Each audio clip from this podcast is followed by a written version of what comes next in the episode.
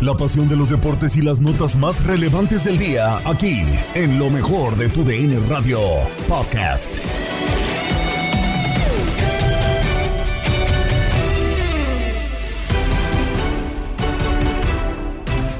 Saludos amigos del podcast Lo mejor de tu DN Radio. Estamos listos para arrancar el año con toda la información deportiva. Gabriela Ramos les da la bienvenida. Empezamos con el tema del día. Luis Chávez rechaza la oferta de Rayados para buscar la salida al fútbol europeo. ¿Hizo lo correcto? El debate en Fútbol Club con Toño Camacho, Reinaldo Navia, Francisco Javier González y Max Andalón. Hoy, Luis Chávez rechazó a Rayados. 8.5 millones de dólares por su pase y dijo Luis Chávez, no gracias, yo me quiero a Europa, pues no lo tomaron bien allá, sobre todo los aficionados regios. Son las decisiones, fíjate que yo conozco al chico Chávez, a Luis, me ha tocado platicar con él un par de veces, es un chico muy tranquilo, muy bien ubicado, muy centrado, la verdad. Eh, no sé qué también esté asesorado realmente, por quién eh, sé que él sí, como te mencionaba, es un chico muy, muy serio, pero no sé realmente la persona que tenga detrás que lo esté manejando, ¿no? Y a lo mejor lo esté aconsejando. No digo si está mal el haber rechazado la oportunidad de, Rayados. A lo mejor lo vemos por el lado de dinero. Porque, a ver, si hablamos a nivel club, eh, en lo que puede ser en logros personales, creo que Pachuca no tiene nada que enviar a Monterrey. De acuerdo. más, y Pachuca creo que es de los equipos protagonistas cada torneo. Lo mejor es la situación monetaria, ¿no? Sí. Realmente es donde sería mucho mejor para Luis. Pero, pero a final de cuentas, si él toma la decisión de no ir, sabemos que muchos jugadores también que han brillado en la Liga Mexicana y han ido a Monterrey han fracasado, ¿eh? De acuerdo. Y la presión termina por comérselos. Sí, creo que a lo mejor eso también se analiza de repente Mm, y el chico dice, estoy joven, viene un mundial por delante, estoy en un club donde ya soy figura, soy ídolo, eh, la gente me quiere, juego sin presión, ¿por qué? Porque ya he conseguido logros importantes. Llegar a un club como Monterrey, y te lo digo porque me tocó vivir esa experiencia, yo jugué en Rayados sí. y sé lo que es llegar cuando ya eres importante dentro de la liga a un club donde no ha ganado últimamente y cada vez es, es exigente, la gente es muy apasionada. Si las cosas no te salen, la gente. Allá la gente te quiere o te. Te come odia. ¿eh? Sí, completamente sí, es de verdad. de acuerdo. Es como en Argentina, la gente te quiere o te odia. Muy complicado. Entonces, eh, yo creo que muchas cosas por ahí analizó. Por ahí a lo mejor en algún futuro debe tener algo hablado para ir a Europa. Debe Sabe. Sí. Pero. Pero bueno, yo creo que si la decisión la toma el jugador con su, su gente, su representante, su papá, lo que sea, pues hay que respetársela. Y eso no quiere decir, porque por ahí mucho escuché de repente, ah, eh, mentalmente el chico, o sea, no es fuerte, es miedoso, es, ya sabemos la palabra, sí, sí, sí, por, la presión, no aguanta presiones. No, yo creo que no es eso, ¿eh? No, yo tampoco no completamente de acuerdo. Francisco Javier González, dicen que Luis Chávez termina por rechazar por el hecho de ir a Europa, pero la pregunta del millón es, ¿habrá oferta del viejo continente y más? con un jugador que ya tiene 27 años. No deja de, ser sorprendente, ¿no? Y me parece que tendría que haber una, una carta escondida abajo de la manga, que es Europa, que es un ofrecimiento posterior de este, del fútbol mexicano, no lo sé.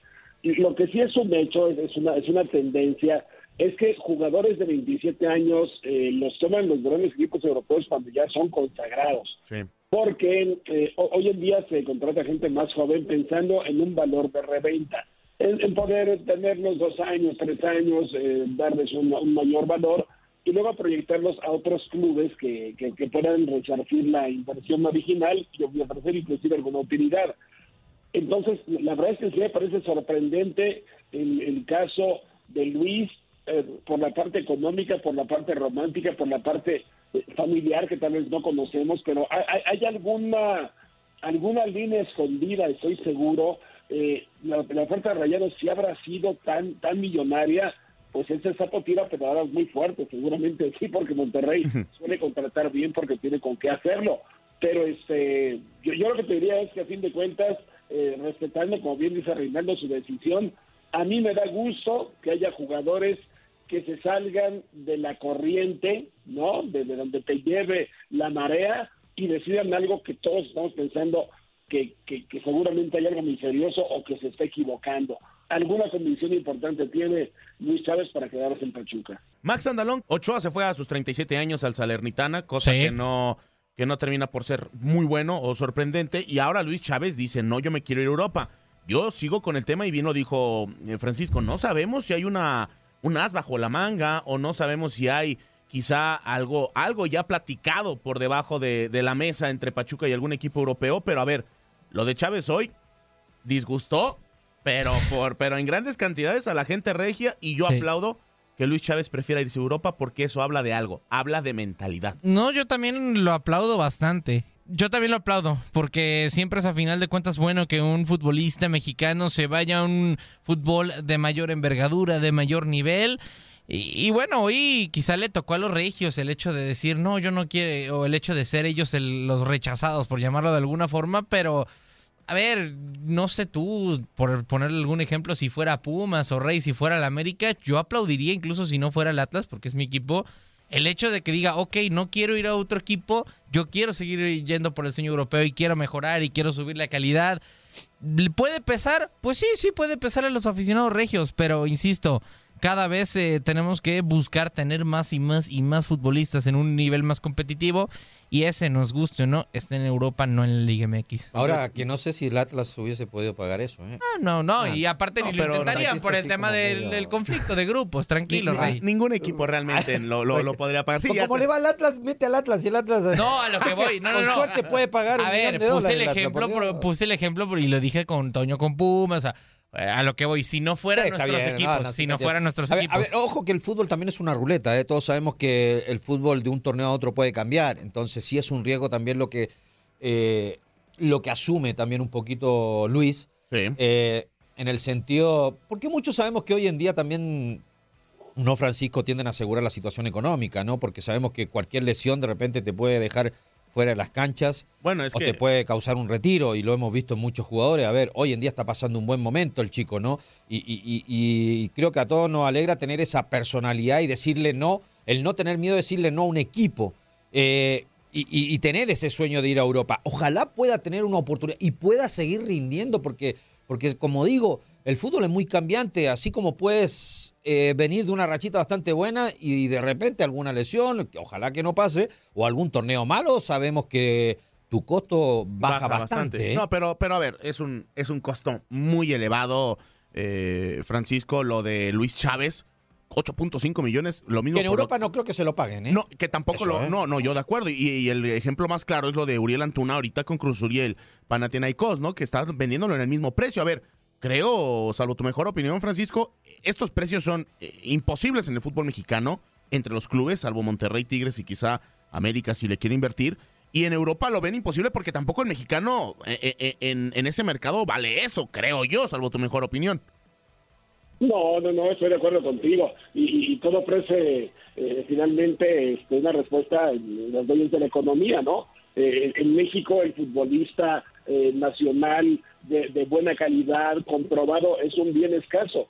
Y en Europa es, es, un bien muy abundante porque tienen muchos lugares para donde voltear.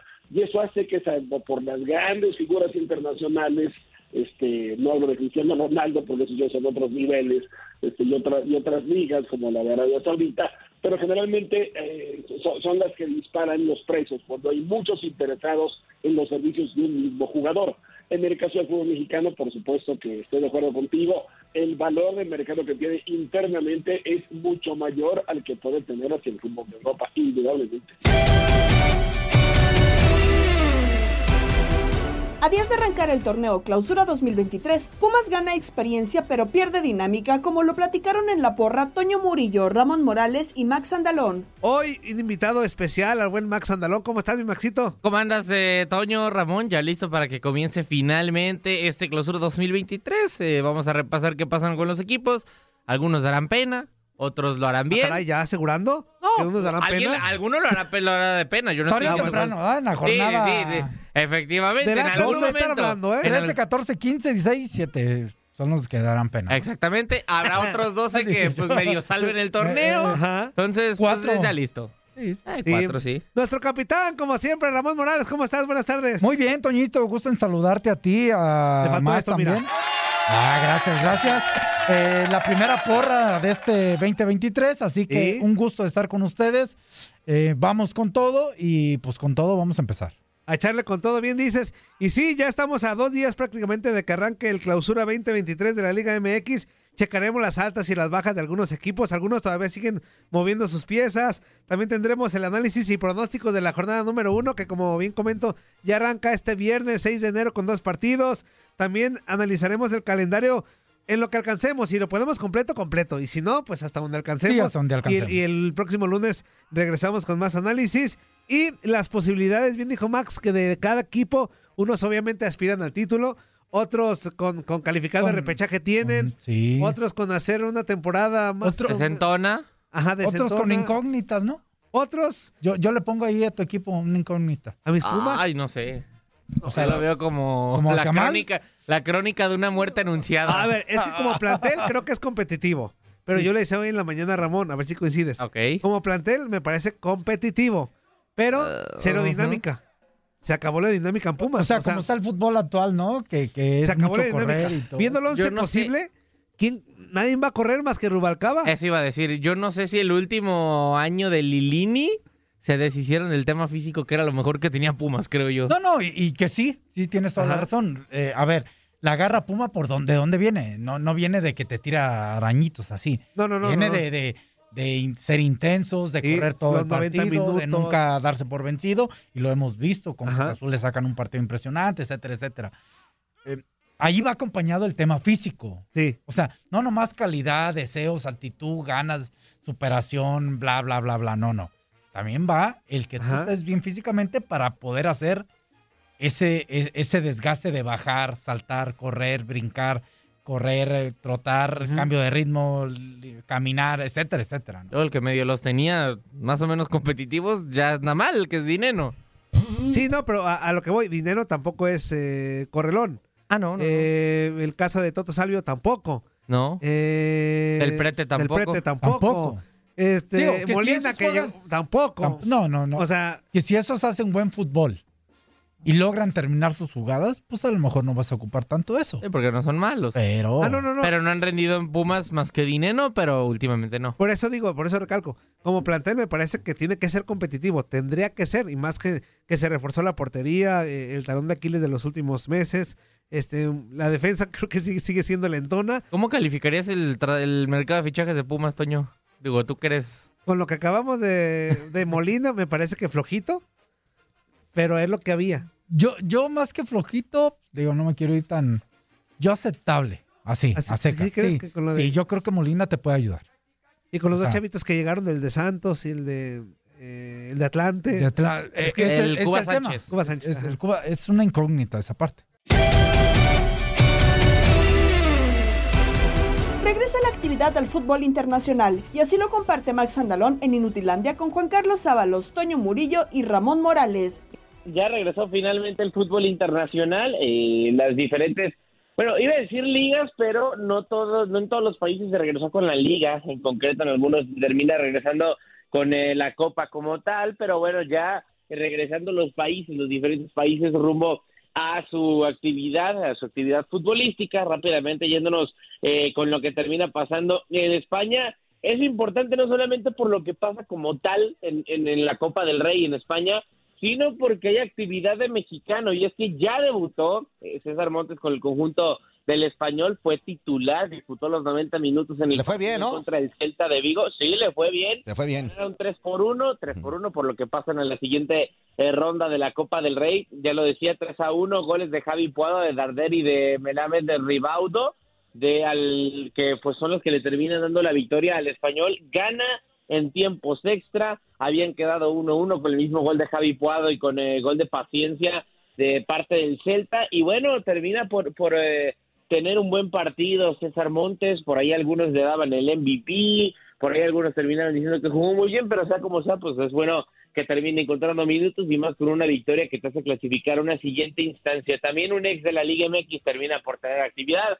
Agustín Marchesín como guardameta del Celta de Vigo y se va eh, desafortunadamente expulsado al minuto 112 y es por eso que termina por, por eh, pues eh, desafortunadamente perderse su siguiente partido de Copa del Rey. Hablando ya además eh, de esta competición, de lo que termina por pasar en la Copa del Rey, Valencia vence 3 por 0 a la Nucía, además de Villarreal golea 5 por 1 de Cartagena, Levante vence 3 a 2 al Getafe, el Ceuta eh, sorpresivamente eh, echa el conjunto del Elche, el Sporting de Gijón, eh, por ahí ya pues obviamente con, con participación mexicana, con Grupo Orlegui vence 2 por 0 al Rayo Vallecano, Real Madrid con algo de agonía termina ganando 1 por 0 en contra del cacereño, gol de Rodrigo al minuto 69, el único gol del partido. Hoy hay partidos también. Logroñés se enfrenta a la Real Sociedad, Linares al Sevilla, Pontevedra a Mallorca, Oviedo, el Real Oviedo al Atlético de Madrid, Intercity a Barcelona y a la vez al conjunto del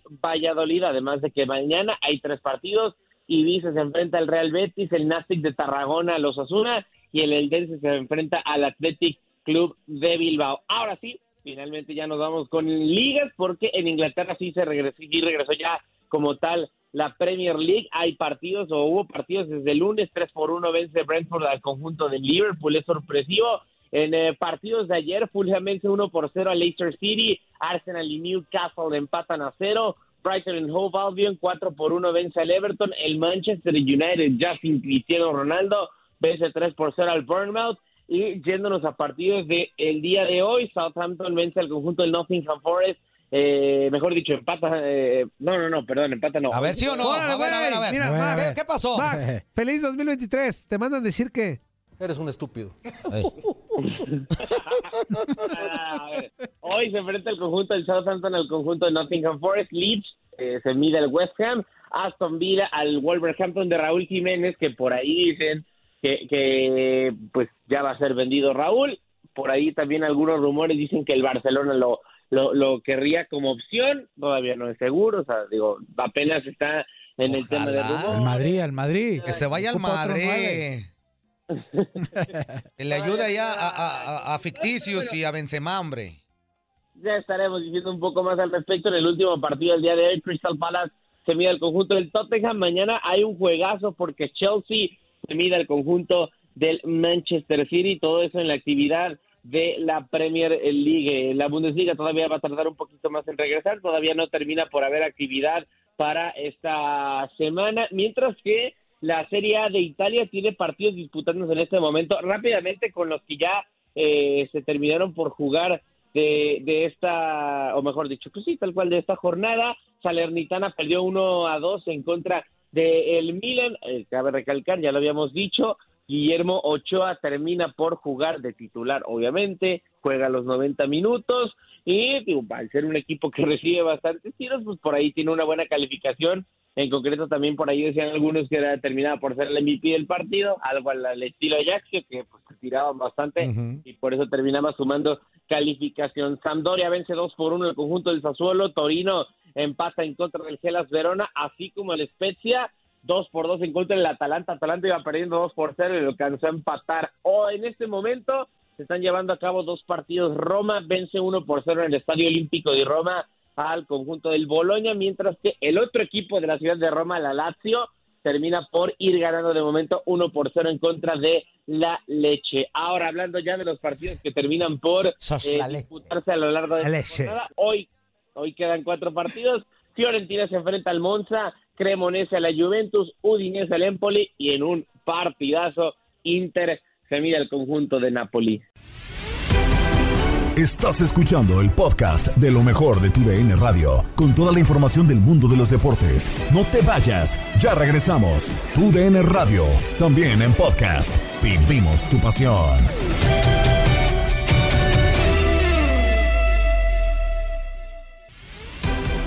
Escuchas el podcast Lo mejor de tu DN Radio. A principios de semana, la NFL vivió uno de los momentos más alarmantes cuando uno de sus jugadores se desvaneció en el campo. La actualidad en el tema de Damar Halim lo comparte Ernesto de Valdés en Contacto Deportivo con Andrea Martínez y Tate Gómez Luna. Vamos a hablar de los emparrillados de la NFL con situaciones no tan agradables y es que Damar Hamlin, jugador de los Buffalo Bills, se desplomó de manera dramática después de realizar una tracleada en el juego del Monday Night Football eh, ante Cincinnati Bengals. Recibió atención médica durante media hora y después se fue en ambulancia al hospital. Su estado sigue siendo crítico y continúa hospitalizado en cuidados intensivos. Pero para hablar más de la actualidad de este tema, saludo con muchísimo gusto a Ernesto de Valdés. Ernesto, ¿cómo estás? Un placer saludarte. Manuel Tate Gómez Luna, Andrea Martínez. Primero que todo, desearte un feliz año, que este 2023 venga recargado de muchas cosas positivas. Y segundo, pues, eh, ¿qué, ¿cuáles son las últimas noticias que ha habido en este caso tan lamentable que se está viviendo en la NFL? ¿Qué tal, Andrea? ¿Cómo estás? Un gusto saludarte, por supuesto también al Tate. Eh, feliz año para todos por allá, que, que sea un muy buen 2023 y bueno, la NFL inició complicado, ¿no? Este año para mí está viviendo uno de los momentos más tensos en su historia. Eh, hay que hay que esperar cómo se va dando la evolución de Damar Hamlin en el hospital. Ya habló su tío eh, y, comentó que, que ya, digamos, del 0% que tenía de respiración propia, pues ya está en un 50%, ¿no? Y esas son muy buenas noticias, pero el equipo de, de Búfalo hoy volvió a decir que está en un estado crítico, ¿no? Es, es un momento bien complicado para la NFL y sobre todo cuando se presenta, ¿no? Ya al final, la recta final de la temporada regular, este partido entre, e, entre Buffalo y Cincinnati era muy importante en las aspiraciones de ambos, ¿no? En la, en la conferencia americana. Y vamos a ver cómo lo resuelve la NFL. No va a ser nada fácil. Obviamente lo, lo principal es la salud de Damar Hamlin, esperando que que recupere por completo eh, la respiración, que pueda tener una vida normal y ya después pensar en lo, en lo deportivo, ¿no? Pero vamos a ver cómo lo resuelve el NFL, no está nada fácil.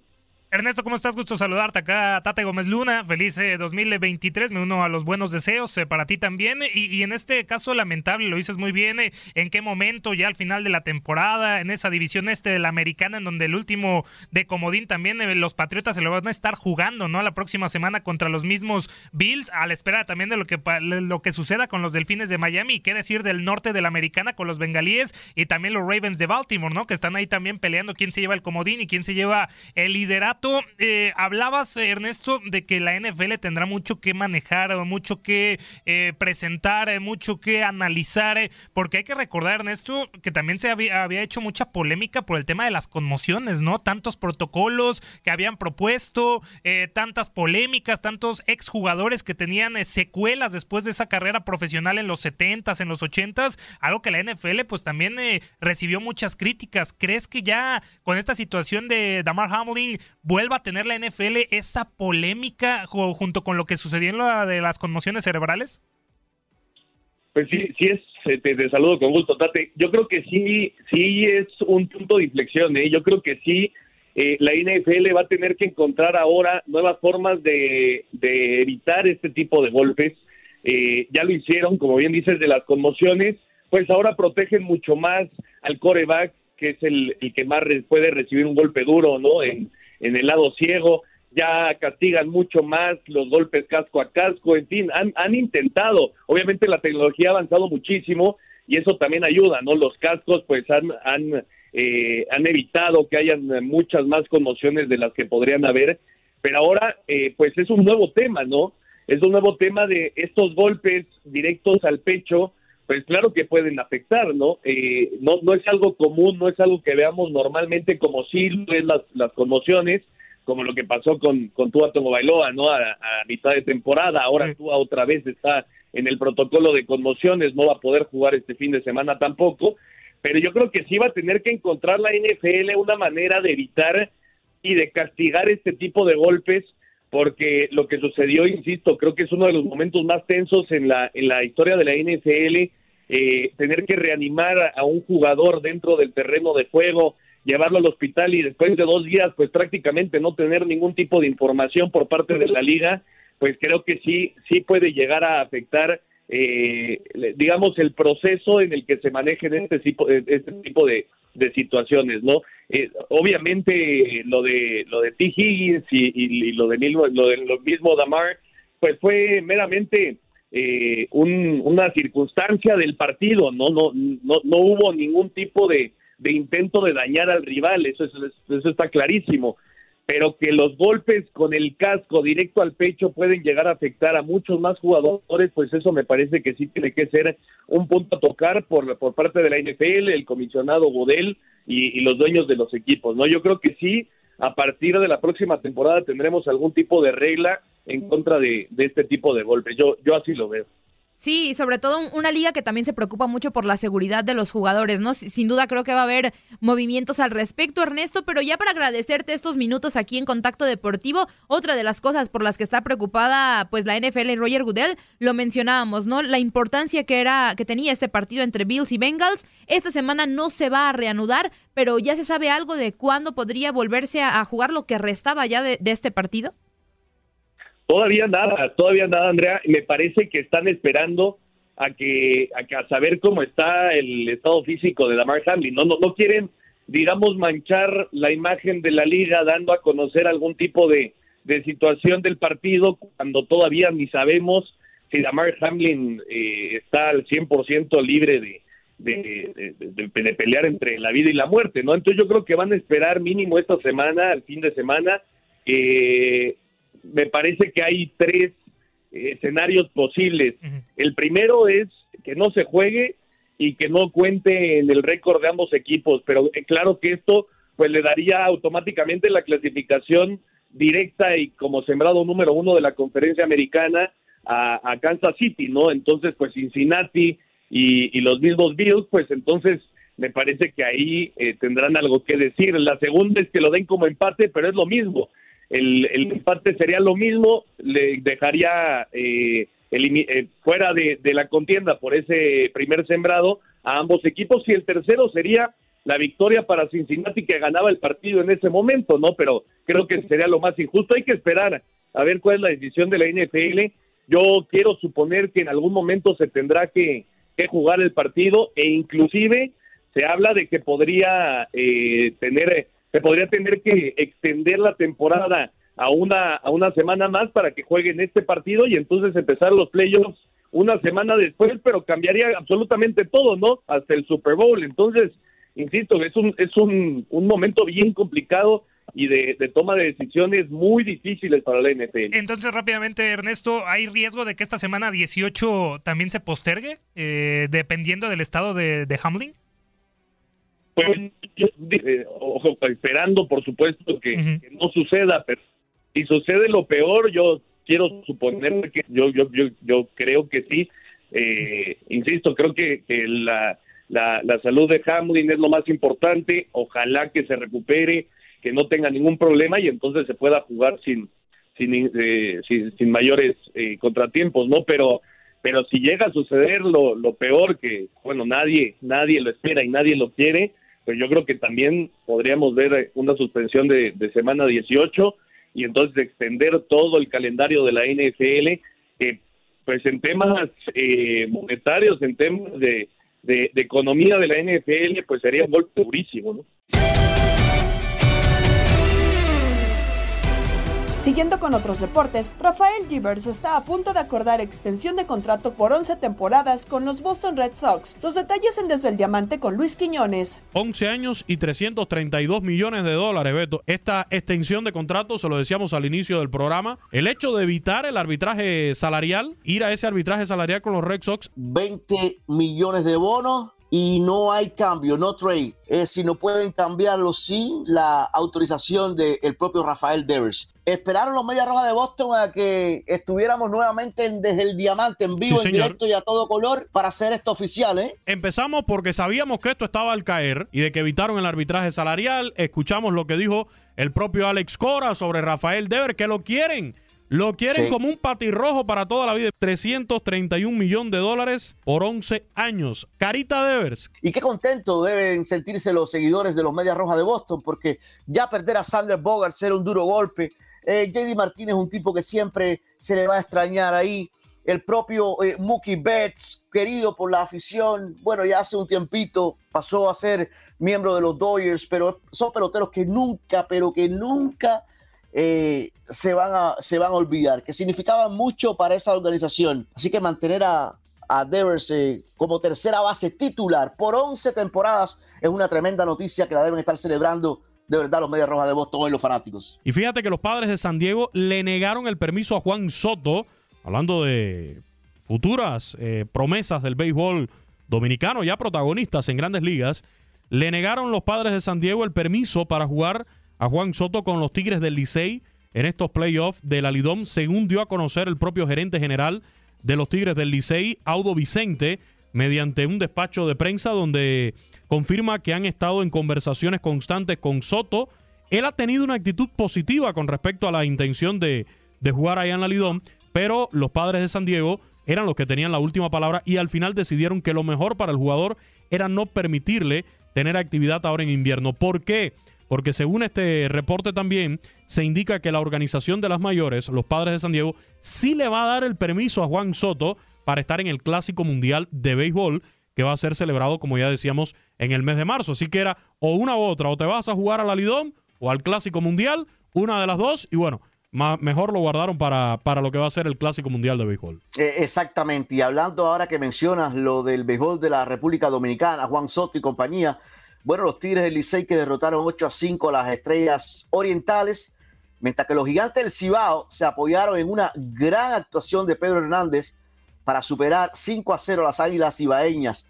Esto fue en la jornada de este martes, con lo que los cuatro equipos en la ronda de todos contra todos tienen registro de 5 victorias y 5 derrotas tras 10 jornadas disputadas de las 18 programadas en la ronda de todos contra todos en la Liga Dominicana del béisbol. Está, teniendo una sólida, está teniendo una gran actuación allá el cubano eh, Rubén Iselía, llevaba como, más de 40 42 entradas, 42 entradas sin que le hicieran carrera. Ayer ya le hicieron la, primera carrera, pero imagínate tú, consiguió a este equipo en grandes ligas y todo después de la sólida actuación Rubén Iselía en la República Dominicana. No, y el otro que andaba reventando la liga era Henry Urrutia también, que terminó con el campeonato de, de bateo también allá en la Lidom de la República Dominicana. Por su parte, Beto, en Venezuela, en Venezuela los Cardenales de Lara abrieron con victoria la fase de round robin, venciendo siete carreras por una a los navegantes del Magallanes.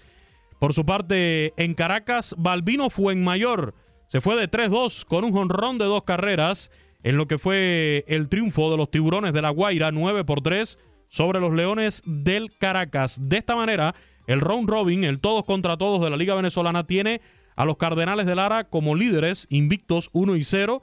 Navegantes del Magallanes en el segundo lugar, una victoria, una derrota. Tiburones de la Guaira tienen 1 y 1. Leones del Caracas 1 y 1. Y los Tigres del Licey con una derrota sin victoria. En Puerto Rico se está acabando la temporada regular. Los Leones de Ponce vencieron 7 por 3 a los Cangrejeros de Santurce y de esta manera mantienen las esperanzas de clasificar en la Liga de Béisbol Profesional Roberto Clemente allá en la Isla del Encanto. El cubano Dairon Blanco, Beto, bateó de 4-3 con un doble y dos carreras producidas. Camagüeyano Dairon Blanco, que por cierto acaba de recibir la invitación de los Reales de Kansas City para el sprint training. Impuso récord también de bases robadas Dairon Blanco allá en, en Puerto Rico.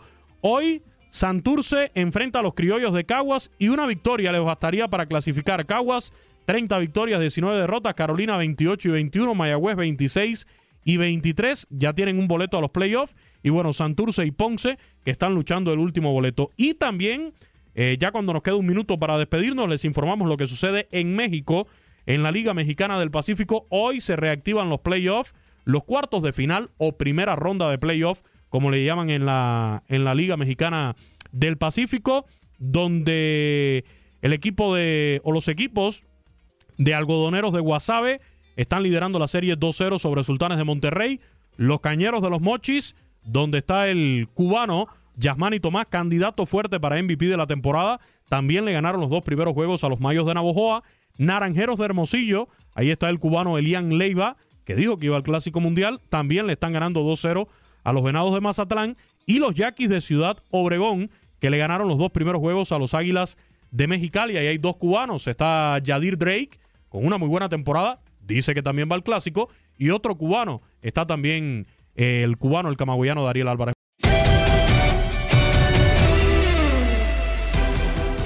Nos vamos con la irreverencia en locura. Pedro Antonio Flores y Tate Gómez Luna nos presentan a los festejados del día. Hoy celebramos al niño del pastel. ¡Feliz cumpleaños te deseamos porque en locura estamos! Happy, happy verde. ¡Happy birthday! ¡Happy birthday! ¡Feliz cumpleaños! Échele, échele. A cantar. Bueno, pues un día como hoy, el, el 1953, nacía en Buenos Aires, Argentina, Norberto El Beto Acosta. Ídolo en River Plate. Campeón del mundo en el 78. Ganó siete ligas, una Copa Libertadores y una Copa Intercontinental con River. También jugó con el Olympique de Marsella y en Vélez Sarfield. Feliz cumpleaños, Beto Acosta. ¡Feliz cumpleaños! Al igual que en 1990, Greifswald, Alemania, nació Don Antonio Cross, mejor conocido como Tony para los compas, Tony Cross. Mediocampista alemán surgido del Bayern Múnich, campeón del mundial con Alemania en 2014, ha ganado dos Bundesligas, tres ligas españolas, cinco Champions, una con el Bayern y cuatro con el Real Madrid, además de cinco mundiales de clubes. Se nos está yendo acá Alejandro Fernández Pedro, cuidado. Échele, échele. Bueno, cambiamos de deporte. En 1994, en Yulee, Florida, nacía Derrick the King Henry, corredor estrella de los Titanes de Tennessee, campeón nacional con la Universidad de Alabama en el 2015, ganador ese mismo año del premio Heisman, seleccionado en la segunda ronda del draft del 2016 por los Titanes. Ha corrido para más de 8,226 yardas. ¡Felicidades! Y nos vamos. El 4 de enero de 1960 nacía en Decatur, Georgia, Michael Stipe, vocalista de la banda REM, pioneros del rock alternativo, que inspiró a otras bandas como Nirvana, Pearl Jam y Radiohead. ¡Ey! R.E.M., papá. R.E.M. R.E.M. Oye, nomás súbele esa rola. Pues, ahí va la rolón. Losing My Religion. Limpiamos toda la casa y sin dejar caer una sola gota de pintura que no sea. ¿Qué es eso? El dato random. Ok, aquí estamos ya con el dato random. Estamos a tres días del regreso de la Liga MX. Y estos son algunos datos raros. En la temporada 75-76, el uruguayo Ricardón Brandón jugó para dos equipos diferentes durante una misma jornada. El jueves 23 de febrero, jugó con el Atlético Español ante los Pumas. Fue traspasado el fin de semana. Y el lunes debutó con el Veracruz contra las Chivas. Ambos partidos los ganó. 3 a 0 a Pumas y 3 a 1 a Chivas. ¿Verdad que eso no se la sabían, compas? Tampoco se van a saber esta. Si Eh. bien la liga profesional cuenta desde 1943. Sí.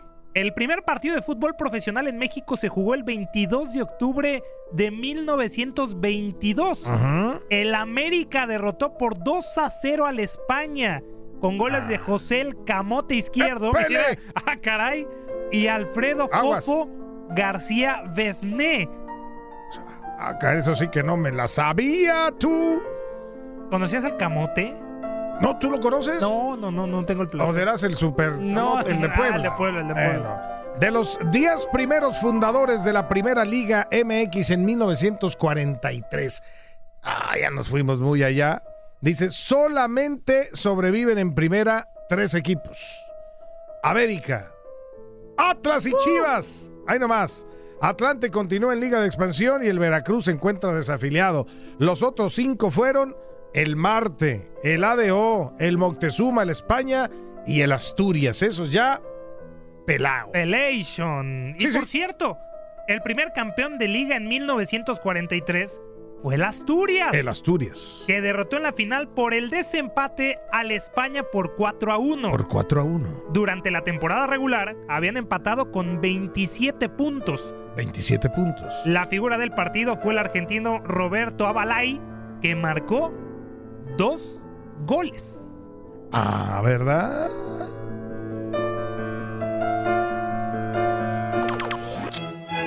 Tal día como hoy.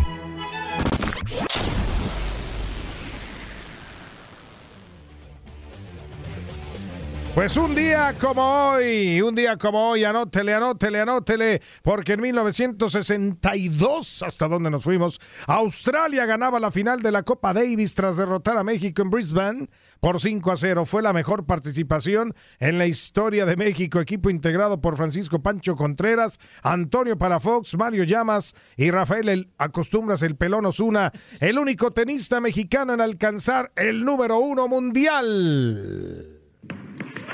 Grande, grande. Un día como hoy. Osuna. Y en 1965 Eusebio ganaba el Balón de Oro en París.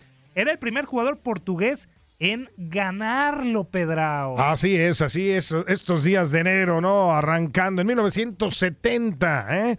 Johan Cruyff ganaba el balón de oro, superando al delantero del Inter de Milán, Sandro Mazzola, y el delantero del Manchester United, Your Best.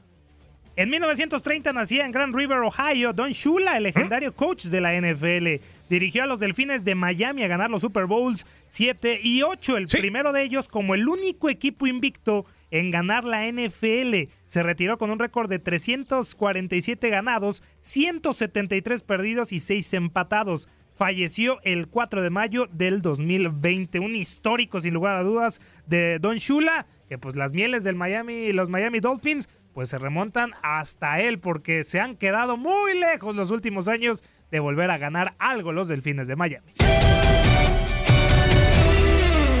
De parte de todo el equipo de TUDN Radio, les deseamos un excelente año 2023 y los invitamos a seguir nuestros podcasts a través de la app Euforia. Se despide Gabriela Ramos. No te pierdas todo lo que tenemos para ti en Euforia. Suscríbete y escucha más de tu DN Radio en Euforia y otras aplicaciones.